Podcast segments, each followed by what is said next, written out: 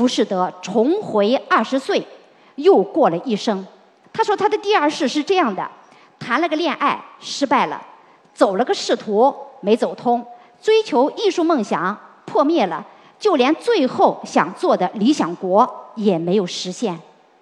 这不就是个一事无成的人生吗？可是浮士德很满意，上帝也很满意。上帝认为浮士德代表整个人类活出了意义。这怎么理解啊？一事无成的人生，它的价值是什么呀？那浮士德他做到了什么？其实浮士德他就做到了一件事情，保持了一份旺盛的自我想象和探索自我和人生可能性的这样的一种勇气。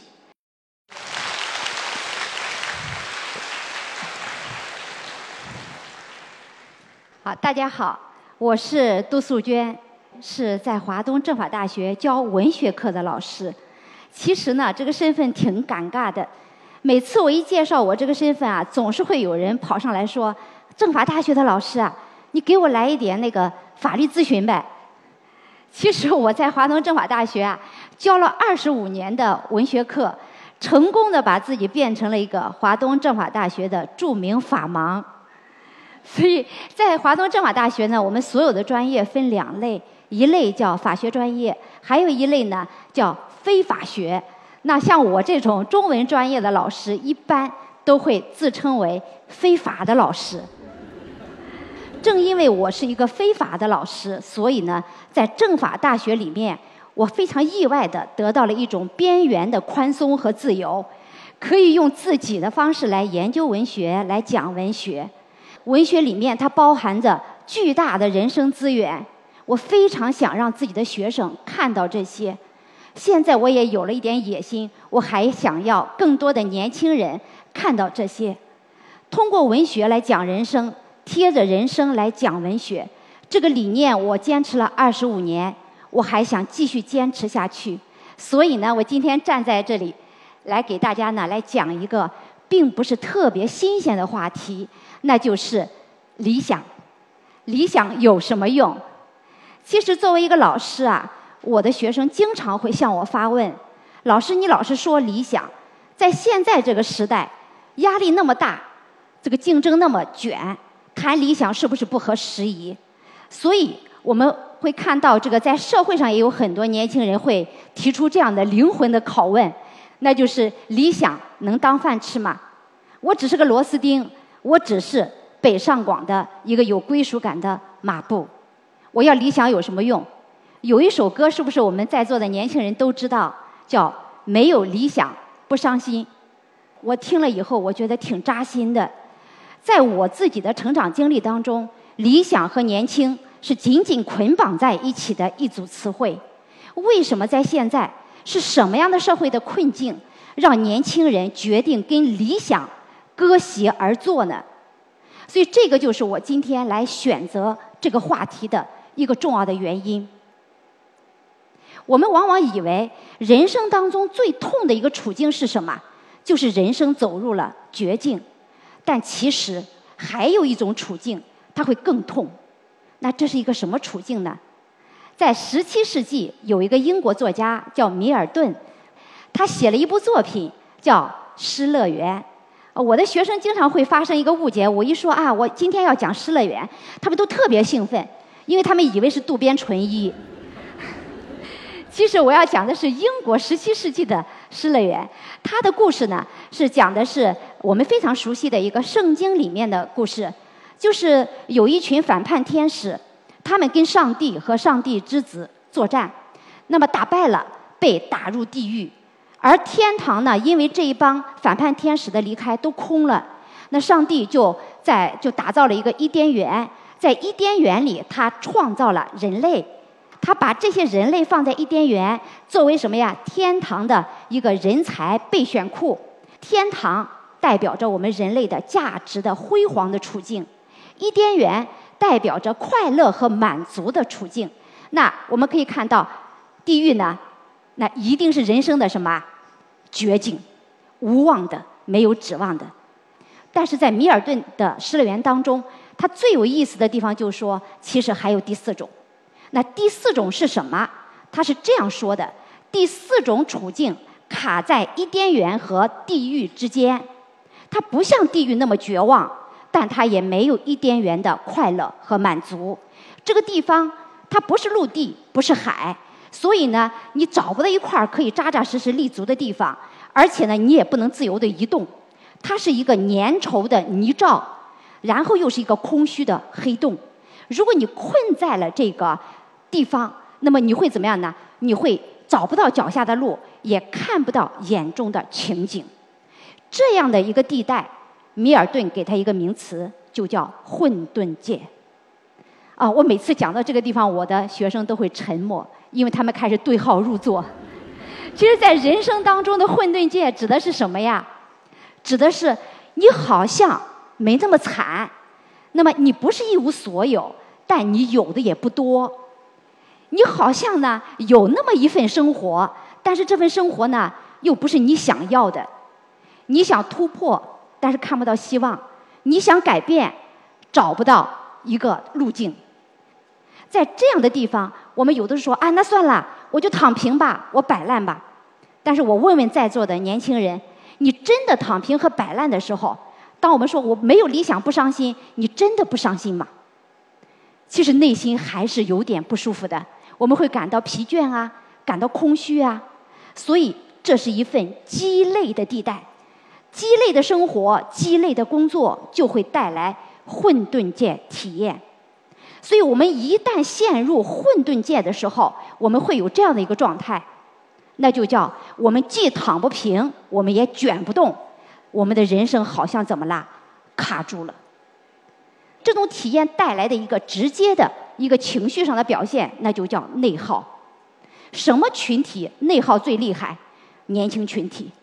其实鲁迅先生就曾经写过这个问题，那就是我们所熟悉的《秋叶》。在鲁迅的《秋叶》当中，他讲到年轻的小飞虫。它明明无光可追，但它还是要在玻璃灯罩上撞得叮叮作响。年轻的小粉红花在寒风中冻得瑟瑟发抖，但它还不愿意放弃那个春天的梦。这就是年轻的天性。这份年轻的天性注定了一个问题，那就是越年轻越疼痛。所以我们说这是宿命，年轻的宿命。很多前浪们不理解。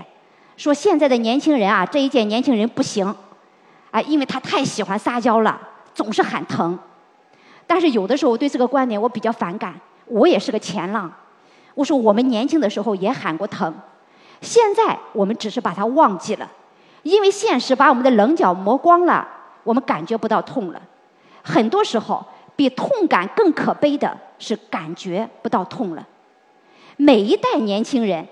他们的喊疼从来都不会是因为撒娇而喊疼，他们喊疼是因为他们真的疼。但是喊疼有用吗？他那么痛有用吗？年轻人这么痛苦，但是他们还是找不到出路，为什么呀？因为我们现在所有人都正在经历一个伪个人生活、伪自由、伪理想泛滥的时期。什么叫伪生活？法国有一个作家叫加缪，《局外人》的开篇第一句就是这样写的：“今天妈妈死了，也许是昨天，我不知道。”这就是整个这个青年摩尔索的生活态度。他的妈妈下葬的时候，他没哭，他在妈妈的棺材面前喝了咖啡，抽了烟。他有个女朋友。女朋友老是向天下所有的女朋友去追问一个问题，终极问题啊，你爱不爱我？然后莫尔索就想了想，他觉得自己找不到答案，好像爱，也好像不那么确定。那女朋友就问他，那我们要不要结婚呢？他说可以结，也可以不结，你随便。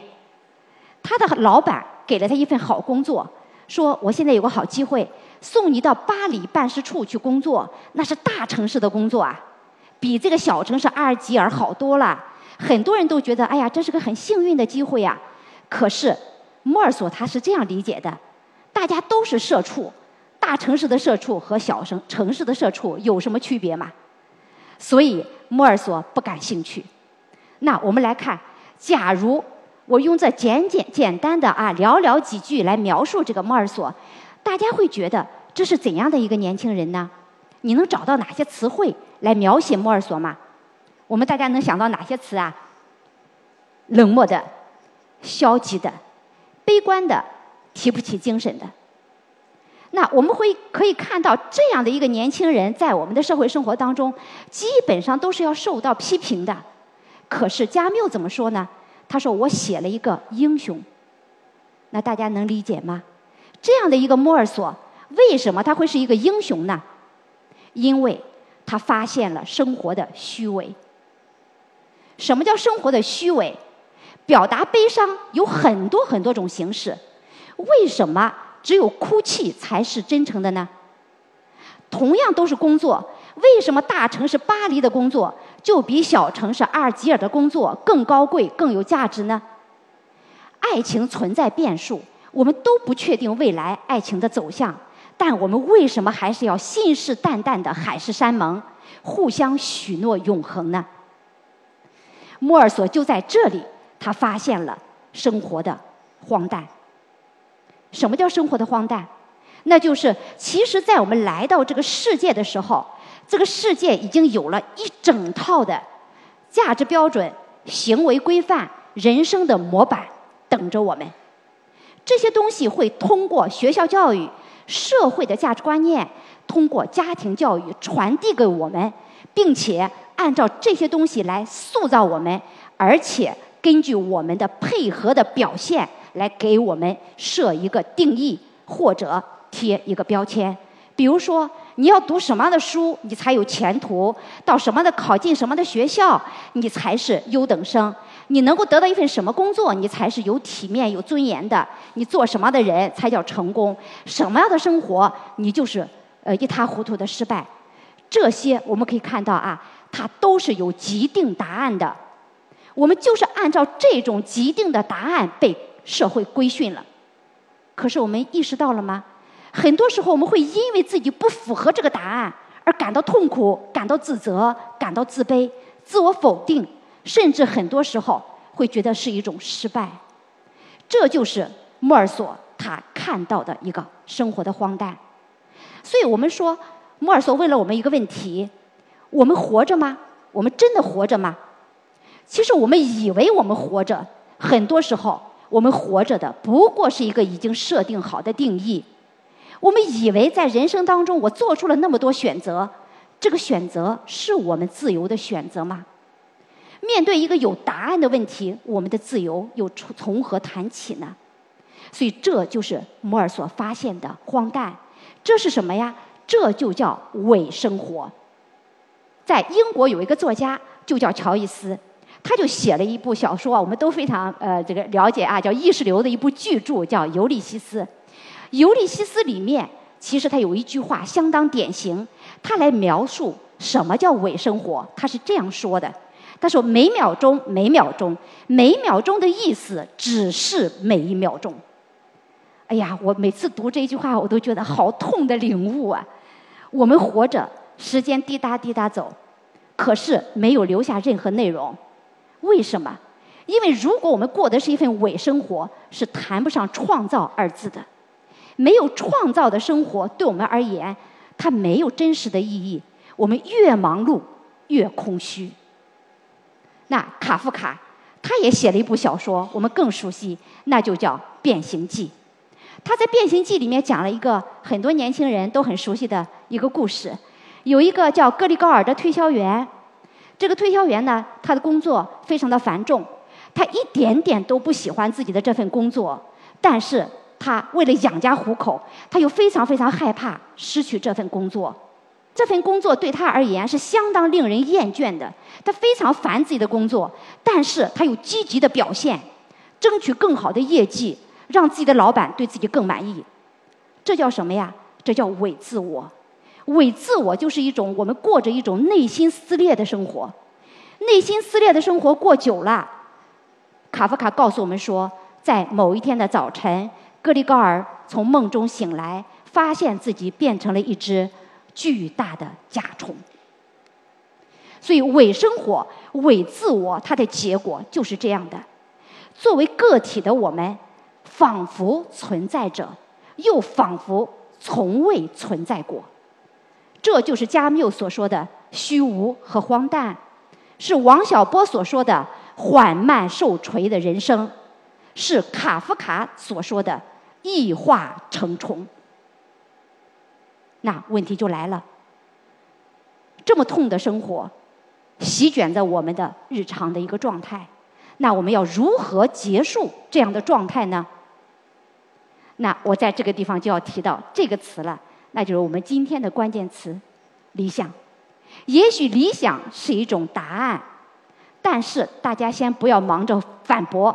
很多这个朋友会说：“哎呀，理想让我们活得很沉重。”那这是因为我们需要在谈理想之前，首先要提防一个问题：你的理想是不是被绑架到了攀比的金字塔尖上？这是一个什么概念呢？比如说求知，我要读书，成为一个有学问的人、有知识的人，这是不是一份理想啊？非常美好。但是如果你认为只有考上北大、清华，那份知识才是有含金量的。那你这个理想就是被绑架到了、被架到了攀比的金字塔尖上的理想。你比如说，以我们的学校为例，我经常带大一的学生，我会接触到相当数量的孩子，他们非常优秀，在高中的时候都有远大的理想，要考清华、考北大，结果高考的时候失手了，沦落到了我们的学校。于是怎么样啊？于是就失去了人生的指望，陷入到了人生的谷底，什么都提不起精神。他对学习没兴趣，他对生活本身都没兴趣，他对美食都没有兴趣。他上课睡觉，他下了课还睡觉。我经常说：“哎呀，人家都叫躺平，你们这就叫直接瘫痪。”其实这是很不明智的，因为每一所学校都有自己的特色资源。像我们的政法大学也培养了很多的律师、这个检察官、法官，还有，比如说挣钱，我们入职以后都想挣更多的钱，让自己和自己的家人过上更舒适的生活，这是理想，这还是一份非常温暖的理想。可是，如果你的这个理想变成什么了呢？变成说，从挣更多的钱变成说我要比别人更有钱。你的理想也被架到了什么呀？攀比的金字塔尖上。那这是个具体的表现是什么？我有的时候会举例子，比如说你在呃上海，在上海这样的高消费的地方啊，你说哎呀，我本来的时候我的钱只只够租一间屋子，但这个屋子呢干干净净也是可以住的，但是我发现，哎呀，我的跟我同龄的一个朋友，他竟然买了三室一厅了。请问你今天晚上睡得着觉吗？你睡不着。你说我奋斗，就是你拼命奋斗。等你奋斗好，你也实现这个基本愿望了，你也买了三室一厅了，一家三口是可以住的了，你觉得很幸福、很成功。然后你出去跟同学聚了个会，然后他告诉你说：“我刚买了一个佘山的别墅，一个亿。”我问你，今天晚上回来你还睡得着觉吗？你又睡不着了，你又开始焦虑，你又开始不安。金钱它是一个变量，你永远在追，它永远。水涨船高，但丁在他的《神曲》里面说了这么一句话：“月亮下的金钱让人类永远不得安宁。”其实这些被架到金字塔顶的理想，都是攀比思维的陷阱，是功利主义的圈套。它设定的概念是什么呀？你必须出人头地，你得把别人比下去，你才叫成功。这样的一个成功的思维，这样的所谓的理想，把很多普通人卷进去，但跟普通人是无缘的。于是芸芸众生只能眼巴巴的看着那个金字塔的塔尖儿，然后说一句话：“人生好苦涩呀！”为什么苦涩呀？理想是人生苦涩的根源。我要跟理想割席了。呃，没有理想我不伤心。我觉得理想不能背这个锅。因为这不是真正的理想。那真正的理想是什么？是一种自我想象，想象我想要的未来的生活，想象自己想成为的自我。那当然，我还是愿意举文学当中的一个例子啊，那就是歌德的《浮士德》，写在十八世纪。他讲了一个有趣的故事。他说有一个老博士名叫浮士德，他度过了在书斋里的一生，做了一辈子的学问，啊，别人对他都很尊敬。但是等他老的时候啊，他却突然发现人生是虚度了。为什么呀？因为他发现这一辈子他就学会了一样技能，什么技能啊？那就叫复制粘贴。写出来了那么多的论文，其实就是粘粘贴贴，也没人看。所以他觉得，哎呀，这样的人生真的没有活出意义。于是他向神灵祈祷，希望再活一回。那后来魔鬼就帮助他喝下了返回青春的灵药，浮士德重回二十岁，又过了一生。那我们想，那他的第二生会怎么样呢？你想不到歌德是这样安排的。他说他的第二世是这样的：谈了个恋爱失败了，走了个仕途没走通，追求艺术梦想破灭了。就连最后想做的理想国也没有实现。我讲这个的时候，我们很多同学都很有同感。老师，这是我耶，一事无成，这不就是个一事无成的人生吗？可是浮士德很满意，上帝也很满意。上帝认为浮士德代表整个人类活出了意义。这怎么理解啊？一事无成的人生，它的价值是什么呀？那浮士德他做到了什么？其实浮士德他就做到了一件事情，保持了一份旺盛的自我想象和探索自我和人生可能性的这样的一种勇气。这条路走不通，我就再尝试；还走不通，我再尝试。如果是方向不对，我就调整。这样的一种对于自己人生的一种不放弃，或者说对自我想象的一种旺盛的想象力。让每一堵墙都不能成为他人生的绝路，他的任何一个狭小的现实也都不可能囚禁浮士德这样的人的人生。所以我们会发现，一份对于自我的想象会成为我们人生当中的精神上的弹簧。有这一段弹簧，我们的人生就不会被压扁，哪怕巨石袭来。眼看就要把我们压垮了，我们有这一段弹簧，我们就还会保留一份对自己的想象。不，也许我还有其他的可能。那我们的人生就怎么样呢？还有余地。这就是自我想象的一个作用。那就算走入绝境，也能够在绝境处重启人生。但是我要如何才能获得一份自我想象呢？我们可以想两个问题。第一个问题。你想成为怎样的自己？你认真想过吗？你想过上怎样的生活？这个问题你想过吗？其实我们会发现，一份贴切的自我想象，一定在要建立在对自己的了解之上。